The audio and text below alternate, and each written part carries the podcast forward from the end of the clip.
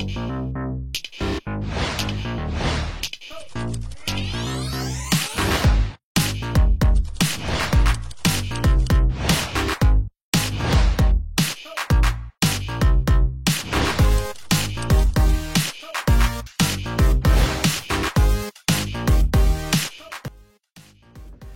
Como siempre es un placer estar con todos ustedes. El día de hoy nos encontramos con el vicerrector de la Universidad Autónoma de Guadalajara, Juan Carlos Leaño del Castillo. Juan Carlos, ¿cómo estás? Un placer saludarte. Muy bien, gracias a Dios.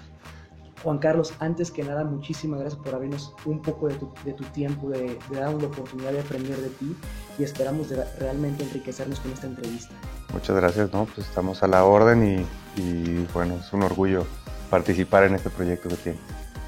Te platico rápidamente acerca de lo que ha sido la carrera de, Juan Carlos. Pues prácticamente todos conocemos que tuvo 14 años de carrera futbolística en el Club Estudiantes Tecos, en el cual tuvo la oportunidad de disputar una final en el año 2005 y obteniendo el segundo lugar. Actualmente, como ya les comentaba, es el vicerrector de la Universidad Autónoma de Guadalajara, orgulloso padre de familia y bueno, empezamos con la entrevista. Juan Carlos, la primera pregunta que te quisiera hacer es, ¿qué significó para ti llegar a Primera División? para mí fue un sueño hecho realidad. La verdad es que desde que me propuse ser futbolista de Primera División o que podía pensar en, llegar a Primera División, fue luchar constantemente por, por ese objetivo, por ese sueño y, bueno, el, el, haberlo logrado, recuerdo perfecto el momento que se me nubló todo, que en el momento que me llaman para entrar, eh, me puse tan nervioso que no me acuerdo ni siquiera las instrucciones que me dio el técnico. Cuando entré, pues se me olvidó todo lo que me tenía que, todo lo tenía que hacer. Entonces, pues fue eh, para mí irreal estar adentro de la cancha en un estadio lleno, este, con, compartiendo con jugadores que, pues, que eran figuras en su momento y que, bueno, me tocó vivirlo. Es, es algo que no te puedo escribir, no, no me cabían los sentimientos en el corazón. ¿Cómo nació tu pasión por el fútbol? Desde que nací, creo que me pusieron un balón en las manos y, tuve toda mi vida compartiendo el fútbol con, mi papá. Mi papá fue quien fundó el equipo, fue eh, quien me, llevaba constantemente al estadio, quien me hablaba de fútbol, quien me compartía su pasión, independientemente de Tecos. Fundó otro equipo cuando ya llega a primera división el equipo, él ya no continuó jugando, entonces funda un equipo de amigos que iba paralelo y, que pues me llevaba a verlo jugar, me llevaba a estar acompañándolo y después pues ahí fue donde empecé a, jugar y donde empecé a ver lo que era el carácter de mi papá en el fútbol, cómo no le gustaba perder, como decía ni en las canicas y, quería ganar siempre y quería y tenía esa hambre y podían ganar 6-0, pero si le metían de repente un gol, se enojaba como si le hubieran ganado el partido. Eh, ese tipo de cositas me, fueron inyectando esa pasión por el, por el, fútbol, por el gusto, y hasta que eh, llego a, a, ver un equipo campeón que en el 94, cuando veo que, que levantan el trofeo entre Concalves, Briones, Jaime Ordiales, todos ellos, veo eso y en ese momento me cae el 20 de que de que quiero eso algún día, quiero ser futbolista de primera división, quiero vivir esa pasión y tener ese, ese éxito. Y bueno, yo en aquel entonces estaba en tercera división sin pensar realmente que pues, a eso me podía dedicar toda mi vida. Pero de ahí es donde, de donde viene todo mi, mi amor al fútbol. ¿Y Juan Carlos, fue fácil el proceso?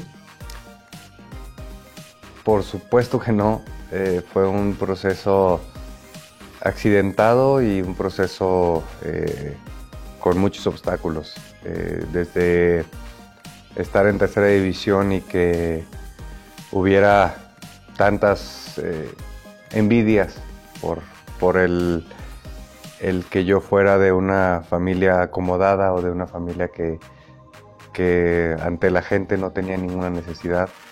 Fue difícil, ya que pues como tú sabes, los orígenes de, la gente que vive el fútbol por lo general viene de, otro entorno eh, más humilde, por llamarlo de alguna manera, y que pues, es muy elitista al sentido contrario. Entonces, pues desde que tenía que llegar yo en tercera división, pues nadie me podía llevar como me llevaban en mi casa. Tenía que irme en bicicleta para que la gente me aceptara desde la tercera división. Eh, el momento que yo pude tener carro, pues también me tenía que aguantar y me tenía que ir en bicicleta para que no vieran que, que un chavo eh, llegaba en carro o que no le tocaba sufrir lo difícil que era poder comprarse su, su primer carro. Entonces sí me veían como un, un, bicho raro allá adentro, ¿no? Me veían como que yo iba a ser el chismoso, que iba a decirle a, a mi papá lo que estaba pasando en el vestidor o cosas así.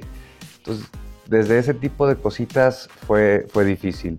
Si ya después le sumas el entorno de, de los medios de comunicación y de cómo eh, los comentarios irresponsables algunas veces de, que me habían regalado mi llegada a Primera División o de que yo no había pasado por todo el proceso, habiendo sido que pues, empecé desde las fuerzas básicas, desde la escuelita infantil, eh, jugué en Tercera División, jugué dos años en Segunda División, dos años en Primera A y después llegué a Primera División.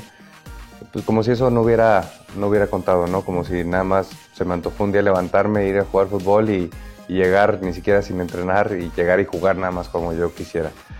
Eh, si después le sumamos a que hubo muchas lesiones, porque pues nací defectuoso, nací con, con varios problemas de escoliosis, espondolisis, hernias en el disco. Eh, desde que estaba en fuerzas básicas a mí me decían los doctores que yo nunca iba a poder jugar fútbol porque tenía problemas en la espalda y que me podía quedar paralítico y pues, tanta cosa que me decían que yo no les, no les hacía caso porque pues me encantaba el fútbol, así de fácil y como no lo tenía visto y que iba a jugar toda mi vida, no tenía problema. Entonces, esa suma de, de, cosas son las que me, me hicieron difícil mi camino, pero también fueron las que me han hecho lo que yo soy, los que me ayudaron a forjar mi, mi carácter, las que me ayudaron a, a, formarme como, como la persona que soy el día de hoy y que saber que, bueno, a pesar de que trabajes muy duro, siempre va a ser importante tener satisfacción contigo mismo. Juan Carlos, todas las críticas, esos comentarios de, mal dolo, o sea, podemos decir, nueve goles, nadie te los regaló, 14 años en primera, nadie te los regaló. ¿Cómo sobrellevabas todos esos comentarios? ¿Cómo lo hacías para realmente mantenerte firme en tu carácter? Híjole, muy difícil. Eh, al inicio, por mis padres, ¿no? que ellos fueron los que me, siempre me apoyaron y me orientaron. Eh, era complejo porque sí la, estabas acostumbrado a, leer el periódico después de un partido o a ver un programa de televisión, un programa deportivo y empezar a ver críticas constantes, eh, pues sí era feo, se sentía muy, muy mal el, jugador cuando, cuando leía una crítica destructiva. Eh, seguramente muchas de las críticas fueron bien ganadas o tuve algunos errores que, que merecía este, algunos comentarios, pero te puedo decir que el 90% no eran así. Y sí era muy difícil y mis papás eran los que me ayudaban a, a controlarme en ese sentido. Yo tenía ganas de contestarle a los, a los medios de comunicación y este, agarrarme con todos trancazos para este, me dijeran las cosas en la cara. Pero pues no, no era así. Mi, mi mamá habló muy claro conmigo y me dijo, si tú escogiste esto, tú eres una figura pública y tienes que aguantar todo este tipo de comentarios. Es a lo que te expones. Si no quieres esto, no seas futbolista. Entonces dedícate a otra cosa. Pero como esto vas a vivir el resto de tu vida, sea en la empresa, sea en, cualquier lugar, vas a vivir este, críticas destructivas, vas a vivir con obstáculos y no te queda de otra más que aguantar. Entonces, así fue al inicio de, mi carrera y poco a poco me fui haciendo de, oídos sordos, fui fortaleciéndome en, cuanto hubiera algo negativo.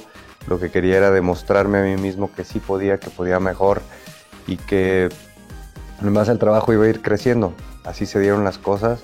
Y al final del camino, pues a los que les afectaba más eran a, mi familia, a mis papás, todo ese tipo de críticas y yo ya no tenía eh, ningún sentido. Sí dejé de, ver muchos programas deportivos, sí dejé de leer los diarios, porque pues, te enfermaban más que beneficiarte esas cosas, pero me ayudaron, te repito, mucho, eh, a pesar de que fueron obstáculos difíciles y diferentes a todos mis compañeros, pues fueron cosas que me, que me ayudaron a ser lo que soy.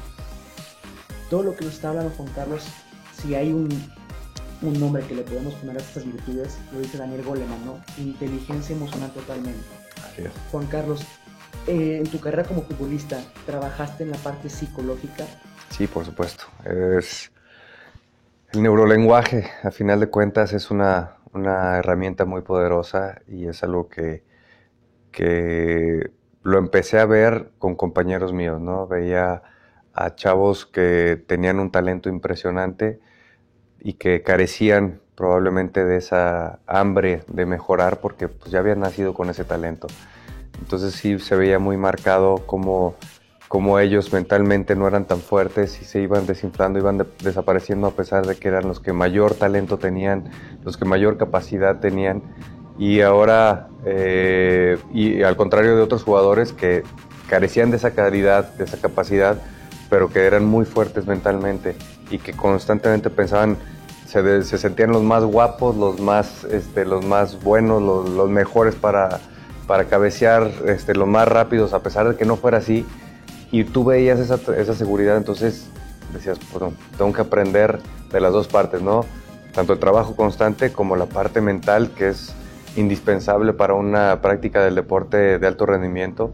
Sí es este, muy necesario que que te apoyes en gente que conoce de los temas, que no es algo tan fácil de implementar tú solo, pero ya que, ya que tienes ese apoyo, ya que tienes ese conocimiento y esa capacidad, el constantemente estarlos usando es una herramienta muy fuerte para lograr tus objetivos.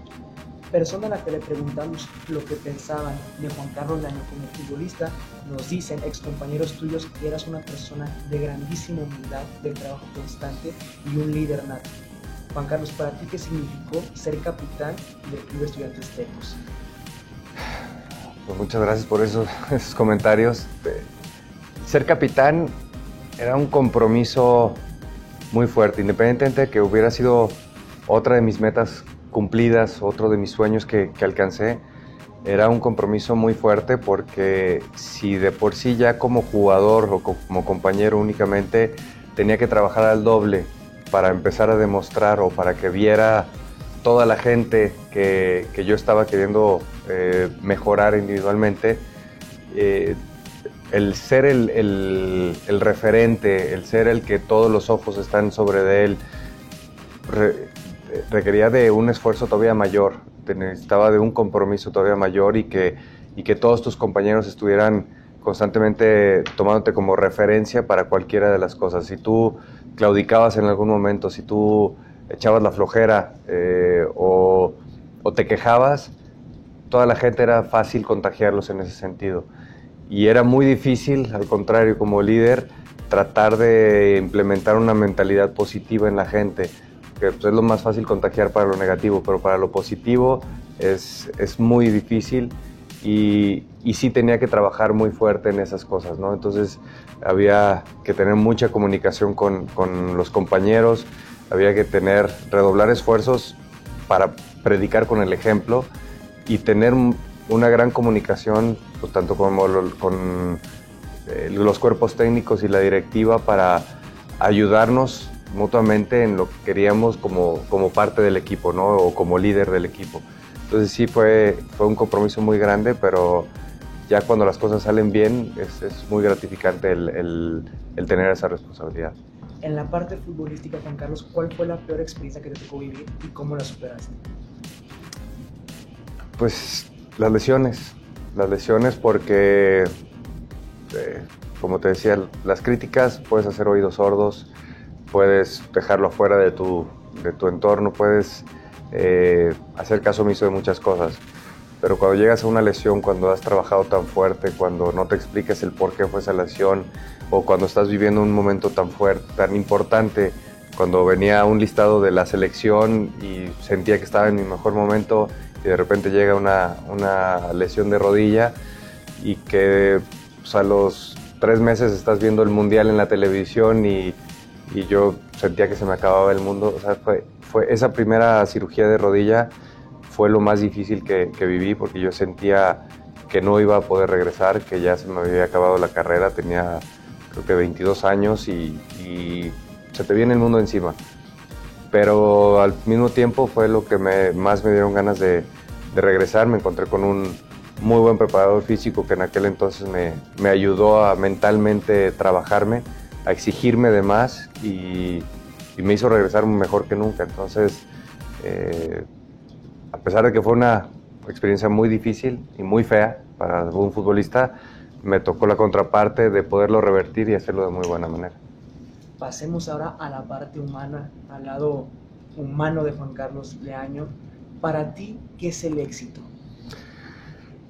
El éxito es lograr ser feliz, el alcanzar la felicidad y esto únicamente lo, a mi manera de verlo, por supuesto, porque hay muchas opiniones en este sentido, es, como te mencionaba, el estar constantemente buscando objetivos, el ponerte cada vez la vara más alta, el estar buscando alcanzar eh, tus sueños, tus metas y el que cuando lo alcanzas no te quedes ahí. El momento que tú alcanzas las metas y decides no ponerte más o decides que ya es tu, tu área óptima, es el momento que te quedas estancado en la mediocridad. Entonces, tanto en la vida personal como profesional, siempre tienes que buscar metas más altas, objetivos inalcanzables a veces, y tienes que seguir soñando, tienes que seguir soñando constantemente, pero no quedarte en la parte de ser soñador, sino que aterrizar las cosas, alcanzarlas y después buscar otras metas más altas. Para mí esa ha sido una clave que me ha llevado a, a ser feliz realmente. Hay una frase de Mark Twain, famoso escritor, que dice, los dos días más importantes en la vida del ser humano son el día en el que naces y el día en que sabes para qué naces. Juan Carlos Leaño, ¿para qué nació? Yo nací para trascender. Yo así me veo. Trascender no en, una manera de, de, ambición, sino que tus objetivos que, que tienes en, en, su momento es, eh, es para lo que sientes que, que, que, tú naciste. Yo, como te digo, yo nací para ser feliz, pero ahorita, en este momento, mi objetivo en la vida es trascender a través de, de mis hijos, trascender eh, siendo reconocido como un excelente papá, como un excelente guía, como alguien que les dedicó tiempo, que les dedicó eh, tiempo de calidad y que les ayudó a, como guía para que ellos fueran encontrando su camino, que ellos fueran encontrando lo que les apasiona, lo que les gusta y al mismo tiempo eh, en cada una de las otras ámbitos que, que, estés, si eres, si tienes a tu pareja, pues ser, tu, ser la mejor pareja. Eh, si eres profesionista, pues para mí nací para ser el mejor en lo que hago. Y eso no quiere decir que seas un todólogo. No quiere decir que, que yo tengo que saber de todas las áreas de las que me competen aquí, en, por ejemplo, en la universidad. Tengo que yo utilizar eh, esas cualidades que tengo y saber que existe gente que es mucho más capaz que yo en otras cosas y usar sus cosas que sus capacidades positivas para un bien común. Entonces, yo siento que yo vine a este mundo a, a trascender y a llegar a, a, ser feliz completamente y pues buscar la salvación de mi alma, porque al final de cuentas soy católico y yo busco el día de mañana llegar al cielo, soy un católico eh, que me gustaría ser más activo todavía, pero, pero siempre en esta vida hay que, hay que buscar eso. Quisiera preguntarte, Juan Carlos, ¿qué significa para ti el dinero?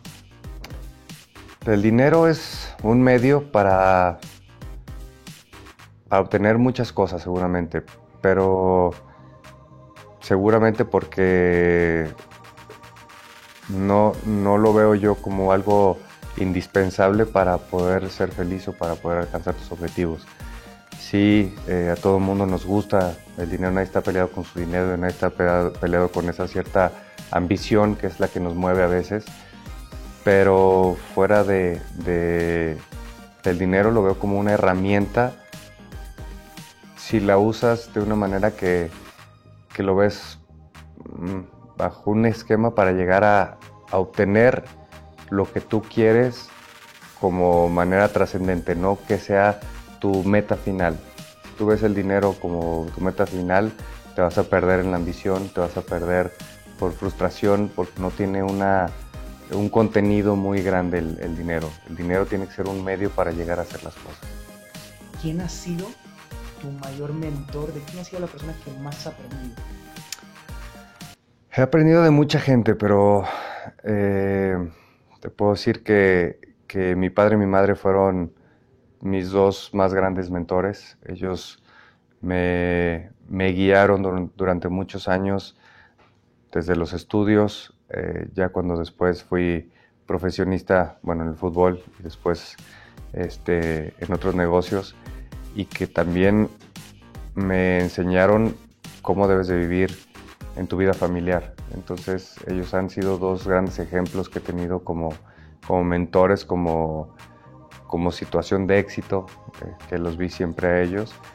Y de ahí eh, depende del momento que estés viviendo. Yo soy, como puedes escuchar, de muchos momentos. No solamente me puedo clavar con, con una sola cosa o con un solo objeto, sino que yo busco en el momento aprenderle a la gente que está o en base a lo que yo necesito para poderle eh, absorber todo ese conocimiento, toda esa capacidad y utilizarla para, para un bien este, personal a lo mejor. Y entonces en su momento a, entrenadores les aprendí mucho, a compañeros futbolistas que fueron realmente como mentores porque sí fueron una guía clave en, en, algunos momentos. Y ahora pues tengo eh, dentro de la universidad, tengo dos o tres personas que han sido fundamentales para yo transformarme en este, eh, en este momento de, transición de ser futbolista empresario a ser únicamente empresario. Entonces, eh, pero principalmente mis más grandes mentores han sido mis padres. Juan Carlos, actualmente a los jóvenes nos atormenta algo que me imagino que muchísima gente de tu generación también lo vivió y es algo que transcurre a través de la historia, ¿no? El no saber a qué dedicarnos ¿Cómo podemos hacer los jóvenes para encontrarnos nuestro propósito de vida? Para encontrar tu propósito de vida, digo, no soy un experto, pero yo siempre doy el consejo a, los chavos de, que busquen realmente eso que los apasiona, que no tomen las decisiones en base a estar cómodos, que ellos busquen realmente qué es lo que los mueve a hacer las cosas. Si tu pasión es este, dar el servicio a la gente, cuidar de la, de la salud de la gente, pues busca ser médico, de alguna manera este, vas a poder ayudar. Si a ti lo que te gusta es las estructuras, la construcción, todo ese tipo de cosas, pues busca estudiar una arquitectura o, o, capacitarte en ese sentido. O sea, tú tienes que buscar, en base a lo que te apasiona, eso es lo que tienes que dedicarte. De ahí en más, pues existen muchos, muchos documentos, muchos textos que te pueden ayudar a, encontrar este, con preguntas muy básicas eh, el encontrar este, tu sentido en la vida. Pero lo más importante es que eso que te apasiona no vaya en contra de todos los ideales que tú tienes. Entonces, lograr empatar tu pasión con, los ideales que tú tienes, creo que es una, una clave fundamental para tener éxito en, en ese propósito de vida. Quisiera hacerte una pregunta, Juan Carlos, en el aspecto de si estás de acuerdo con esta frase. Somos el promedio de las cinco personas con las cuales más nos juntamos. En nuestra manera de pensar, en nuestra forma de vestir, en el tamaño de nuestra cartera, en nuestros hábitos. Somos el promedio de las cinco personas con las cuales compartimos más tiempo. ¿Estás de acuerdo con esa frase? Eh, hasta cierto punto, no. No